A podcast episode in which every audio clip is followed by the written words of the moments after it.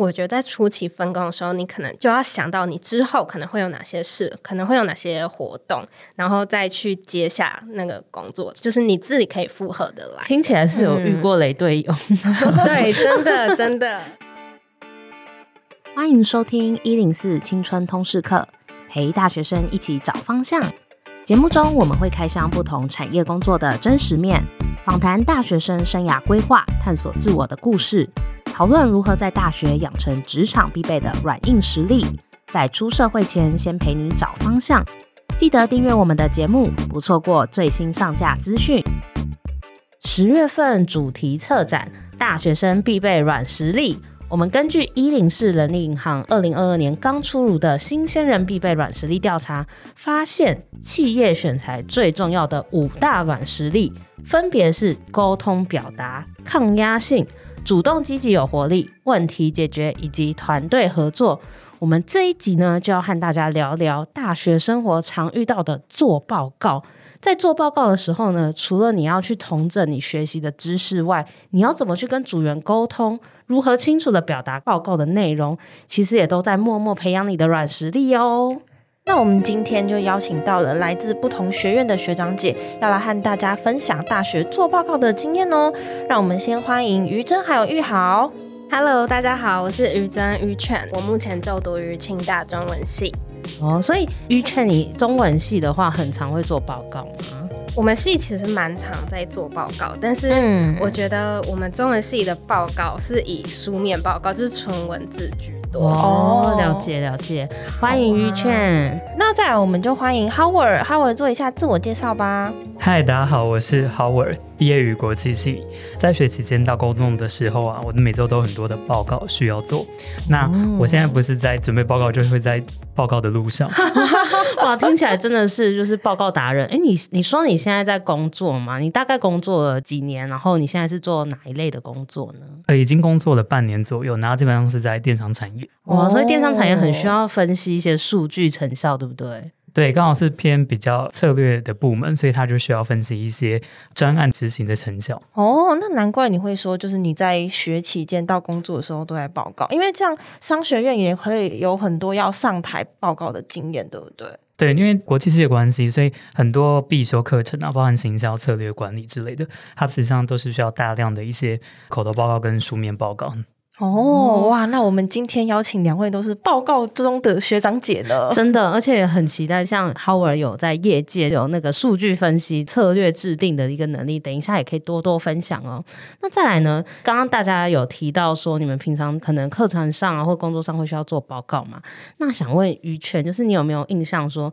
诶，你通常除了书面报告之外，你还会做哪些报告？有没有让你比较印象深刻的？嗯，我刚刚有提到，就是我们中文系通常是。书面报告，对对，然后我平常修的通识课，或者是我也有去修一些商管的课程，他们的报告就是需要美编的那一种，就是做 PowerPoint 啊，然后有上台报告的环节。因为书面报告有可能是就是你直接交交给老师，就不需要你发表。哦、对，然后我印象比较深刻的是，我有一堂商管的课，然后老师就请我们帮一间。公司设计行销策略，就哦，听起来就是比较严谨的一个报告，而且需要一些结构，对，而且是感觉是很像真的跟业界有一点关系，比较难一点的报告。对对对，嗯、就是我们那时候是有去实地的参观那一间公司，然后去了解他们的商品，嗯、最后是针对他们现有的商品进行一些行销的规划之类的。我会印象深刻，是因为我们在做完报告之后有先。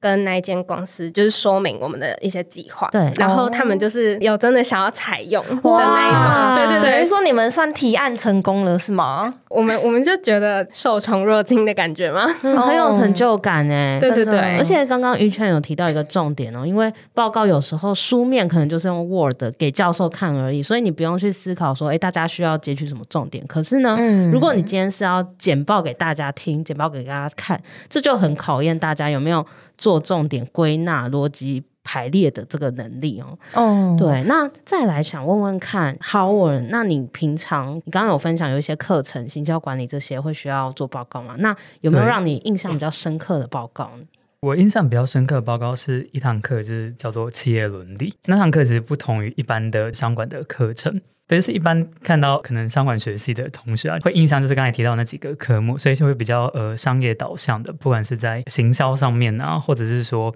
财务分析上面的报告等等。对哦，所以这堂课他可能是比较关注像 SDGs 这种。可能企业社会责任，然后永续指标这种比较利他的一些内容是吗？对，这堂课其实是一个选修的课程，然后嗯，它其实是关刚才跟菲比讲的一样，就是比较偏向 ESG 这三个主题，嗯、然后去让同学去发想，然后报告。嗯，那为什么它会让你印象深刻呢？主要有三个点吧。第一个，这个类别其实我们比较不常碰，然后就是一般老师其实也比较少在 share。嗯、然后第二个点的话，就是他期末要做一个也是大型的专案。嗯，他跟我们这组选的就是关于台湾水资源，是比较偏向 E environment 这个类别。嗯嗯，所以你说大型，它的。大概有多大型？可以稍微形容一下你们花多少时间啊？然后有多少人一起投入？我们这组大概有五个人，然后我们就从学期初选定这个题目之后，就开始就是每周的 meeting 啊，或者是上课的，就是一直讨论，就是关于这个主题要怎么去最后去呈现。因为刚刚讲有三个点嘛，所以第三个点觉得很印象深刻，是因为最后一堂报告的那个评审啊，其实都是业界蛮有名的一些。大咖的老师，或者是哦，那难怪你们会需要花这么多时间在研究这个报告怎么样做。对对，再加上这个开课的老师也是业界很有名的一个经理，这样的他的职位也很高，哦、所以他其实也很 push 我们去做这些东西。哇，那你做完这个报告，你有学到什么事情？关于自己研究的水资源，就是对于台湾水资源的议题啊，就是有更深入的了解。不管在开源节流，嗯、然后在农业、工业或民生用水方面，就是我们做了哪些努力，然后还有哪些需要被解决。嗯嗯。那从报告的能力上面来讲，有没有因为这个课程让你觉得哇，好像更精实了自己报告的一些能力？对，有这堂课的时候，因为我们其实在整个学习当中有很多的 checkpoint，所以每个 checkpoint 都只是一个小小的报告去跟老师讲。那、嗯、老师其实就会从中，因为老师也算是一个报告达人，他也是在业界很久，嗯嗯，所以他就跟我们一些指引说，你可能在这个地方怎么报告会比较好，然后让人家去了解。哦，哇，感觉真的是一个很精实的经验。对啊，刚好两位都有分享到彼此在很重要的报告上面的一些学习。那这边就也想要问大家说，那两位在做报告的时候，有没有一些小技巧啊，或者是有一些学习的策略，可能可以跟大家分享？比如说你们可能怎么样收集呀、或者你们怎么进行讨论的？那首先想要先问问看于真。好，我大概分为四点来讲我的小技巧。嗯，我在做报告的团队合作里面，通常是担任简报美编的角色。嗯，然后其实现在大家看其他人报告，都会发现大家都知道要上网找模板。哦，对，就是看起来很漂亮，对，比较赏心悦目。但是我觉得其实找模板它也是有一些小配包。哦，怎么说？像我自己在报告正式开始找模板之前呢，我会先思考说，我在这个报告里面要需要哪些元素，比如说像统计图表或者是表格，然后我会在找模板的过程中去看那些模板里面会不会有统计图表或者是表格，这样我自己把那个模板下载来之后，就不用再自己做。对，因为有些人可能看到那个模板很漂亮，他就直接下载啊，他没有考虑到就是内容或者是资料的吻合性，对不对？对对对，就不是只是单纯的看外表，也要考虑一些实用性。哇，这个很重要。对，而且等于说你在做报告或者是选报告的素材之前，你就要先做了白片，或者是做一些资料的挑选，对不对？对对对，然后讲到白片呢，我们通常在团队合作的时候，我会给他们白片的架构，比如说我会跟他们说，嗯、呃，你可以把主题写出来，然后列出几个重点，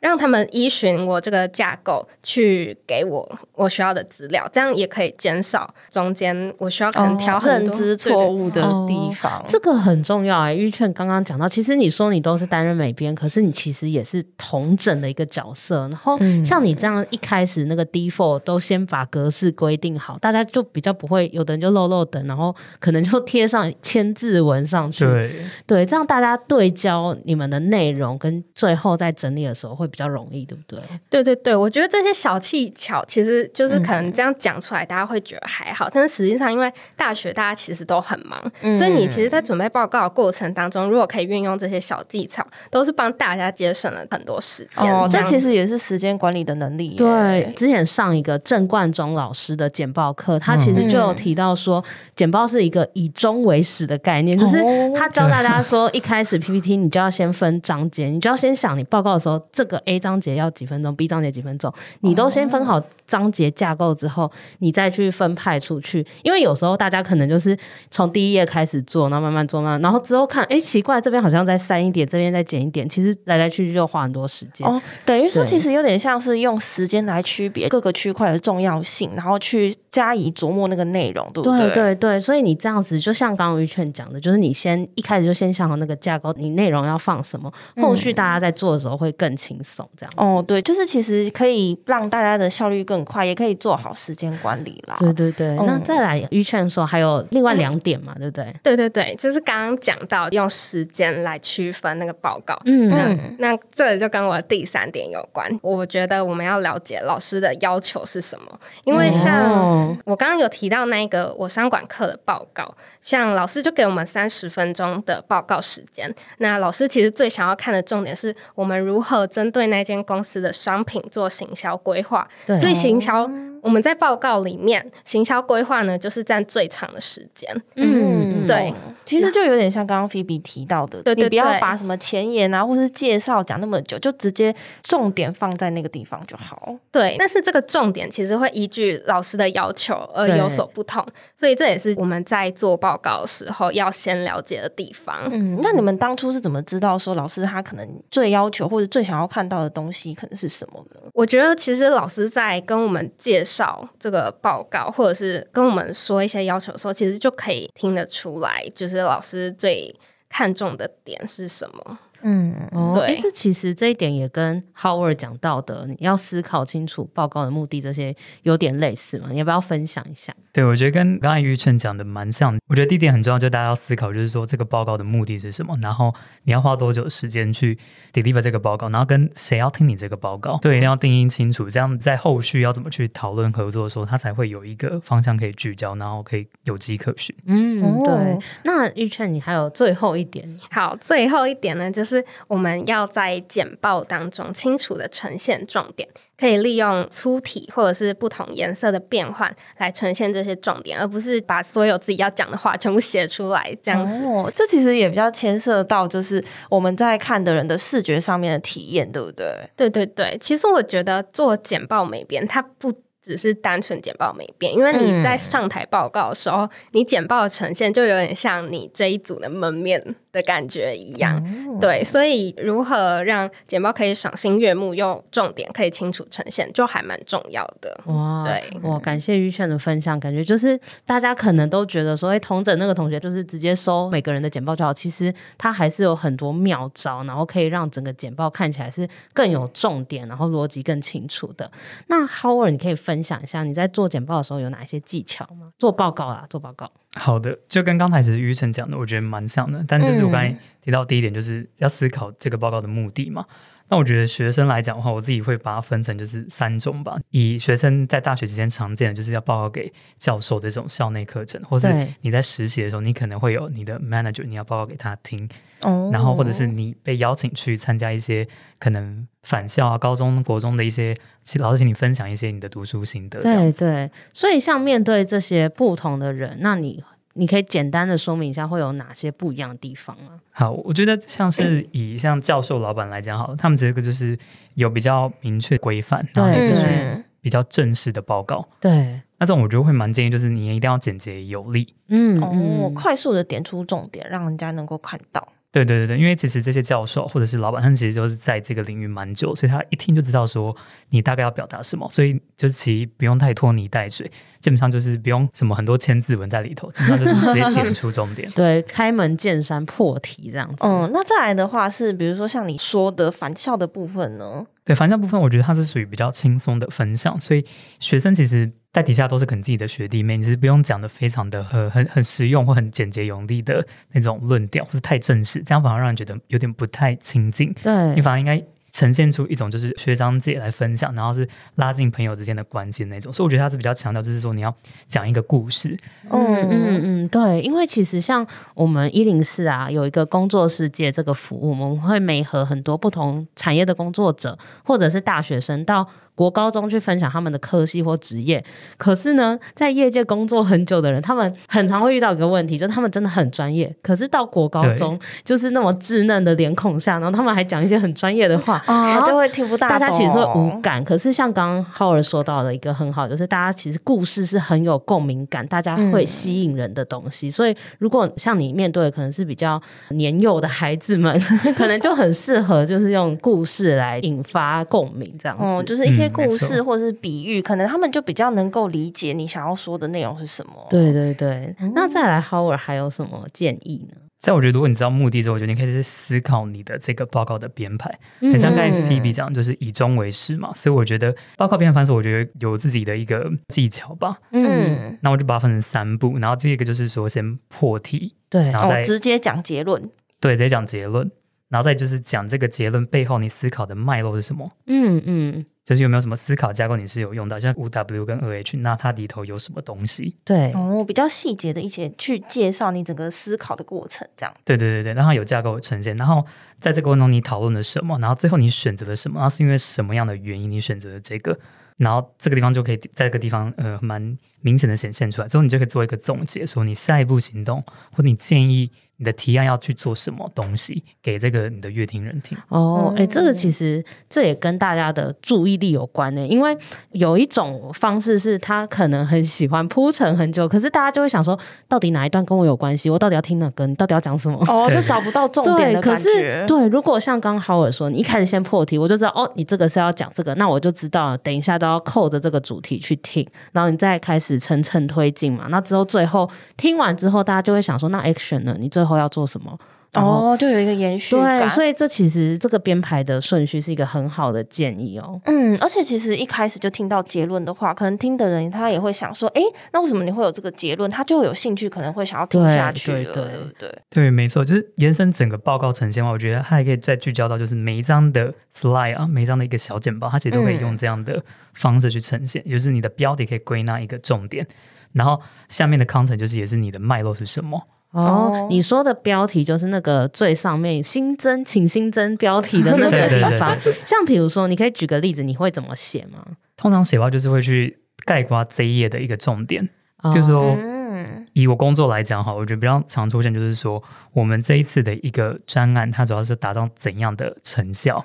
嗯，然后它影响多少的人？然后它预期可能在什么时候会发生或开始生效？哦，所以你就直接把那些数字什么提高了多少啊，然后预计做什么事先放上去，就不会是什么呃成效报告，这看起来看了等于没看的这种字的，对？对对对对，也是一方面，就是商业的报告它比较偏向省时间嘛，那所以大家都很忙，哦、这句话大家就可以眼睛一亮就知道说哦，这些在讲什么。那有兴趣的人就会开始钻研里头你提供的一些数据啊，或者一些比较多文字的部分，嗯，因为代表说，其实那一行就是最有效的资料啦。因为其实就像刚刚皮皮讲的，你直接可能写什么成效报告、什么目的，这个可能大家一看就说，哦，每一份都一样。对啊，为什么要特别就是放在那边都一样 的意思？对嗯，对啊。刚刚 Howard 他提供的那个方法，其实就有点像是小总结啦。那还有没有什么技巧，可能可以再跟大家分享的？最后一个我觉得蛮重要，就是说数字会说话的部分，就是、嗯、怎么说？每一个这个报告啊，你要尽量要有一些数据。嗯、那这个数据的话，就是可以去。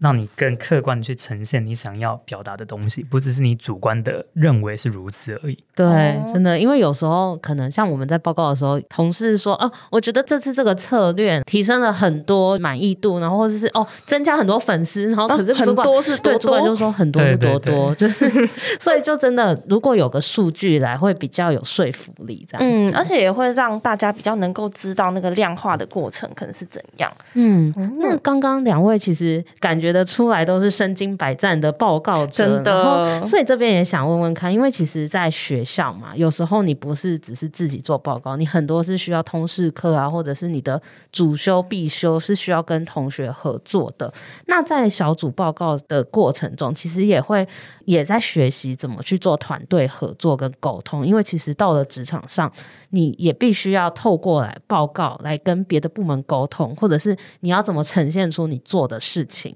那这边就想问问看，呃，于劝你在做分这个小组报告的时候啊，分工合作的部分啊，有没有一些建议？好，我总共有三点建议。然后关于这些建议呢，其实大部分都是在正式开始团队合作之前的一些建议。嗯，好，首先第一个是我觉得在初期大家分工的时候，就要评估好自己的能力。为什么会这样说呢？就是因为我们学校的报告通常都在期中或者是期末才做一个报告，嗯、但是通常期中、期末你也会遇到其他科的考试嘛。对。然后，但是像我自己可能就会遇到一些组员，他可能我们当初初期要分工的时候，他就觉得哦。我现在就是没有什么事情啊，我可以，哦、他就揽很多工作，对，我可以做这个，我可以做那个，对。但到了期中或者是期末，就是大家要报告的时候，他可能就会哦，真的太忙了，我因为这个考试，所以我可能没有办法来参加这一次的 meeting 啊，嗯、或者是东西的呈现就没有那么好。所以其实我觉得在初期分工的时候，你可能就要想到你之后可能会有哪些事，可能会有哪些活动，然后再去接下那个工作，就是你自己可以负荷的来。听起来是有遇过雷队友，对，真的真的。哦，对，这个时间管理也是很重要的，然后再去思考自己到底可以承担多少，这样。对。然后第二点呢，是我觉得开会之前要先列出当天开会的进度还有目标哦，这个很重要，这是会议技巧。对，因为像我们可能如果没有就是事先列出开会进度或者是目标的话，大家可能就是在讨论一个问题，然后可能就问说：“哎，菲菲，你有什么什么什么意见啊？然后呢，你有没有什么意见什么？”然后大家可能就要想，会议就拖在那边。哦，如果说事前可能先有一个结论，或者是决定说最后出来要讨论出什么结果，大家可能就不会太发散，或是太没有办法聚焦在原本讨论的目的上，对不对？对对对，我觉得可以像先列出，比如说，嗯、呃，我们今天的进度可能是 Part One 要完成，嗯、那大家在。组员在开会之前，其实就可以先想说，那我针对 Part One，我有什么建议可以提？嗯、对，这不仅可以让整个开会的效率更提升，而且其实，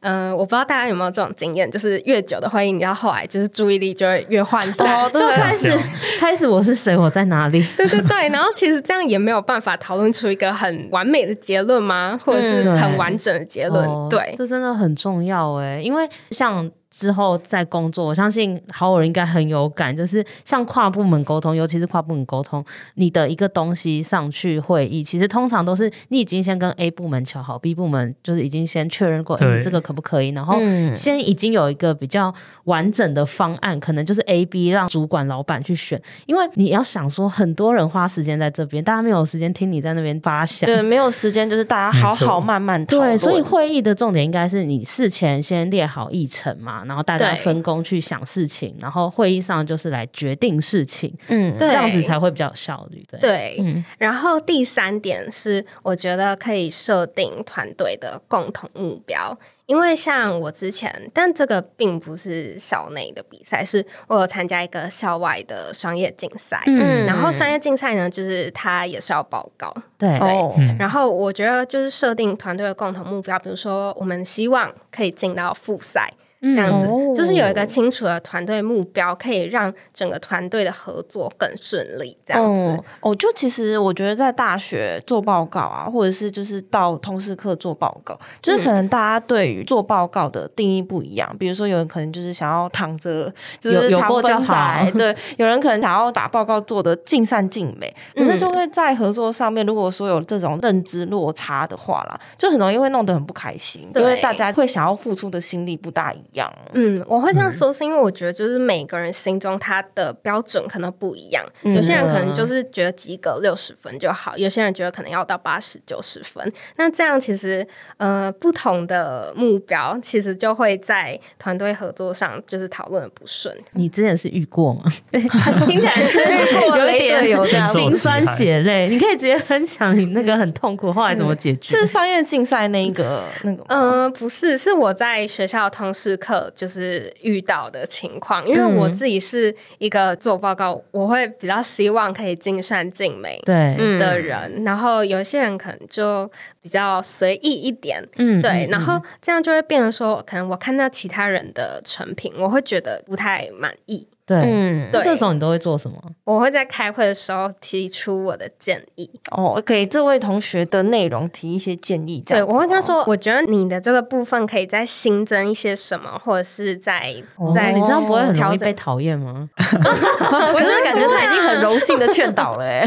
我觉得，我觉得以建议的角度去跟他们说，其实大家都还哦，就是还可以。哦，所以你建议之后，大家是会改善。对，哦，那还不错。对，因为有些躺分仔他可能没有要理你，而且他可能就是你传讯息十天，他还都不会读。因为我们之前有一集录雷队友、雷组员，就有那种就是什么都。已读不回，然后跨年又才赖人家之类的。哦，对，对对对，我觉得我应该要参加那个雷队友那一集的，欢迎就是听青春通识课的雷队友集数。哦，所以就是你会给他建议。那你刚刚好像还有提到还有其他的建议吗？主要就是我刚刚讲的那三点，但我觉得虽然我简单的讲出三点，都是在团队合作正式开始运作之前可以做的事情，但是有好的开始，才能后面可以运作顺利。对，对，所以就还蛮重要的。对，刚刚于劝其实他提到的是大家自己的时间管理，我觉得这个是大学生，因为在高中以前你都是别人安排好，可是大学你就要开始练习这件事情，你要怎么管控你的时间？不同的课、不同的报告要怎么时间管理？再来就是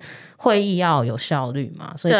于圈也有分享要怎么开一个有效的会。那再来就是要有共同目标，因为其实我们后来很常发现，大家沟通会有问题，是因为认知有落差，对，所以。一开始就先讲清楚，才能避免后面不必要的麻烦。对，也是让团队的气氛等等，或者是做事效率更和谐。嗯、对，那再来的话，Howard 的话有什么分组报告的建议想要给大家吗？啊、哦，有，我这边有几个建议也想要跟大家分享一下。第一个话，我觉得关于就是你要怎么去合作，然后去整理这份简报。对，我觉得有点像刚才的于晨讲的方式，就要先有一个架构。然后这边的话，我觉得我们自己的同学很常会讲的一个东西叫做 Goal Stack。它的这个主要的精神就是这个二十八十法则，就是有这个二十 percent 的这个内容啊，通常就是架构的部分已经 ready 好了，可能你们在某一次的会议去谈好了，那剩下的八十 percent 呢，就是等大家之后分工合作之后去找寻这个。待补的内容，哎，有没有什么例子？可能可以更具体的是说，这二十八十的内容可能会讲什么？就是你们可能在某一次的讨论当中，你们可能有五个 slide 好了，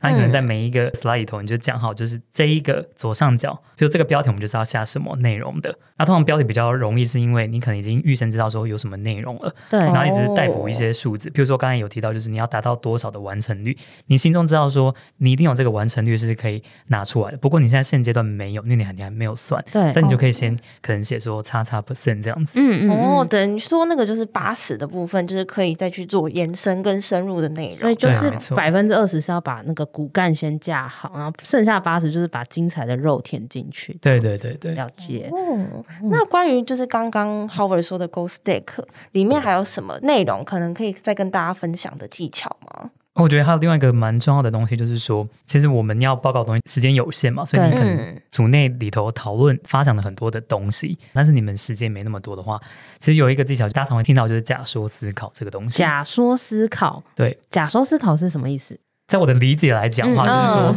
你可能你们里头针对这个主题，你们自己有一个解放，那现在你们就开始去验证这个解放，可能不止一个，可能你们有三个主要的解方，对，但是你们其实都不确定说这个解放。到学期末的时候，你们在这个过程当中，你们验证的过程当中是不是 OK 的？嗯、但是，与其说你胡乱想的五六七八个全部一起测，你先聚焦到三个，对，非常你现在有的一些知识，你去聚焦，然后去验证，可能会比你。每一个都测，然后测一点点，但到最后学期末可能都只有测到 maybe 六十 percent 没有完成来的好。可能这样子太发散了，可能你们就没有办法做更深入或是更确切的研究方法。对对对，对，所以就先聚焦几个做深的这样子。没错没错。嗯，了解了解。那还有什么方法可能可以跟大家就是再分享？我下一个提到就是说要怎么去让大家都知道说你们现在就是要。做这个东西，那你可能有一个东西可以去追踪大家要做的项目，所以我觉得可以建议大家说可以建一个 Google Sheet，然后它就算是一个各种事项的 tracker，嗯嗯嗯，哦，所以你们的报告是会大到 到要分这么多阶段去执行，就是去完成内容的。我觉得算是经验的累积吧，就是可能在一开始进大学，当然就是其实不会去做这些事情的哦，因为毕竟那时候可能还没有这么多做报告的经验，对不对？对，没错没错，可能就是从某些同学分享啊，或是呃有一个人有这样的做事习惯，然后你慢慢的感染到，你觉得诶这个方式是有效率的培养到。嗯，对，这个其实也可以回扣到刚刚玉劝讲的，因为你建立了这样子的总表，然后你说有 checkpoint 嘛，就一开始就先写好，大家就可以比较清楚对焦，说，哎，我们这学期这个报告就是要做这样子哦，那有有问题就可以先讨论这样子。哦，对，而且你刚刚提到是说做总表嘛，嗯、做总表它的目的是不是其实是希望掌控大家对于这个专案的进度还有作业等等的内容？对，某某种程度上，它是在我们工作领域，它就就是一种专案管理哦。嗯，这很重要哦。那还有什么是你觉得哎也是蛮重要的事情？刚有讨论到，就是说要有效率的讨论，我觉得很重要。那我觉得。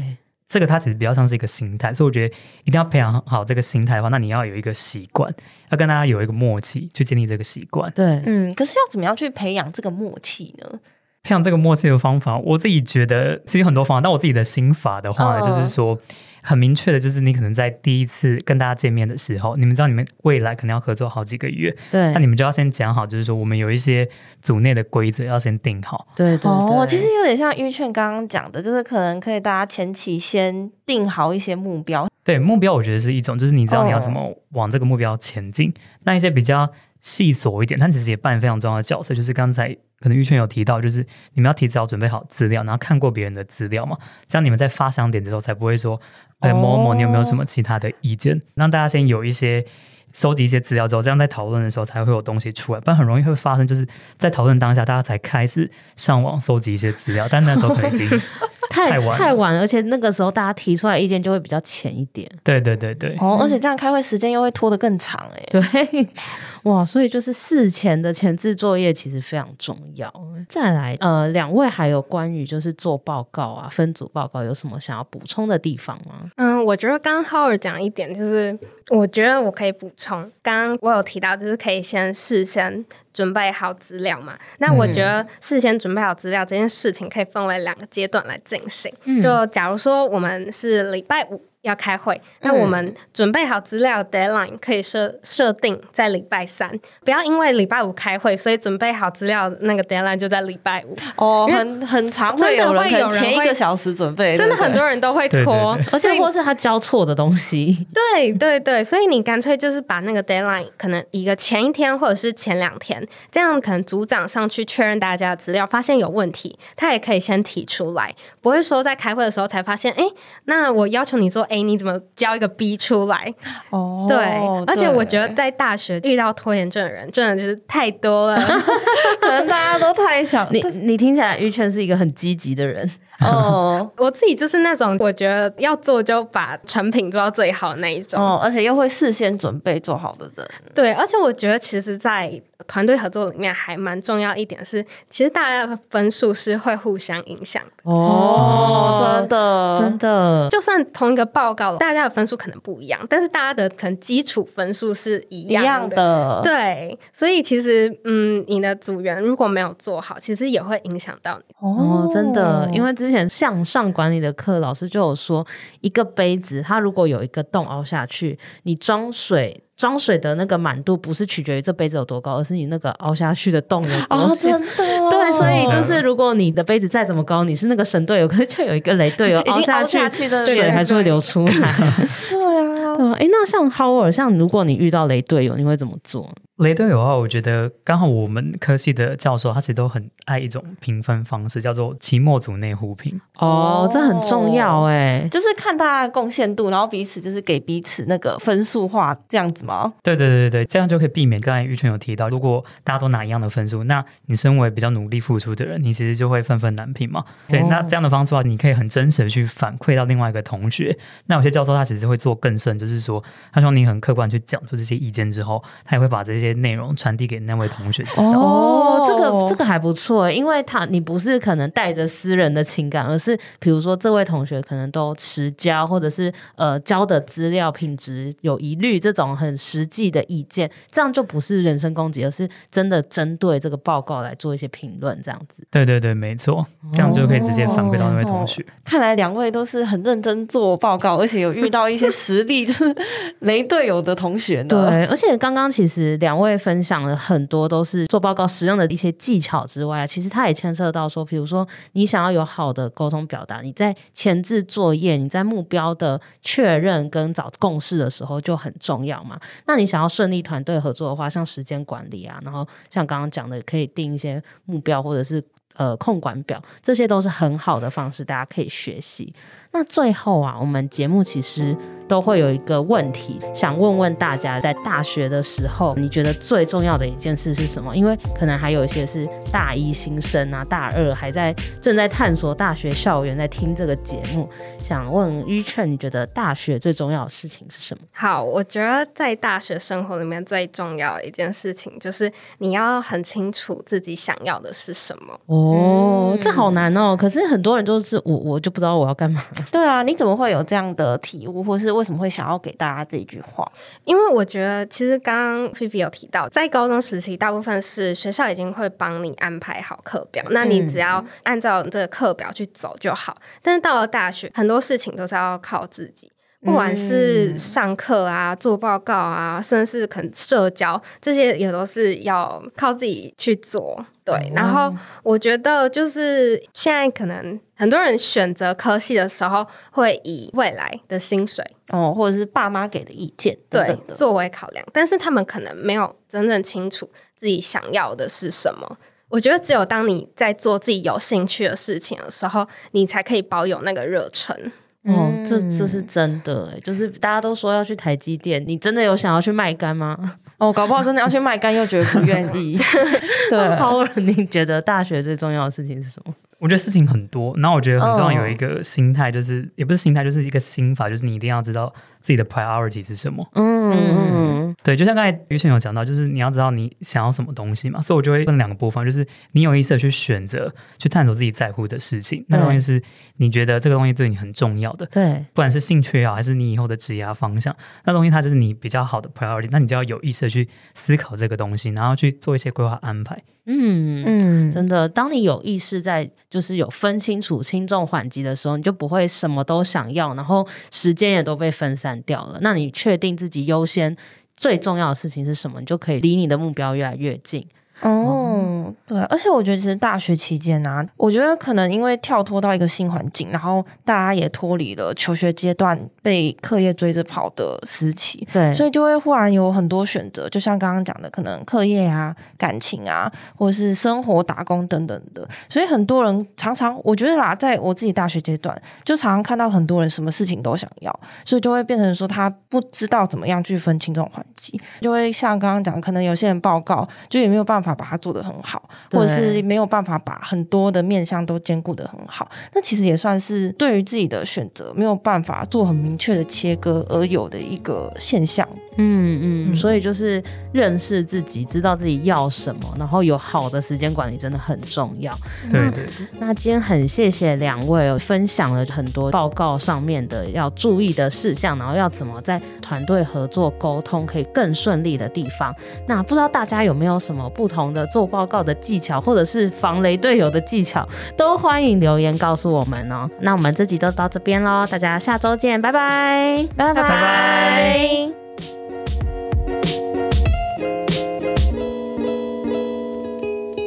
谢谢你收听这集节目，好想知道你听完这集有什么想法哦。欢迎到 Apple Podcast 留言告诉我们，并打五星好评，或截图这集节目封面分享到线动，并 tag 我们的 IG 一零四 youth，让我们知道你在探索自我、找方向的过程中有没有遇到什么问题。当然，你也可以敲完你想听的主题哦，你一定可以找到最适合自己的路。我们一起加油！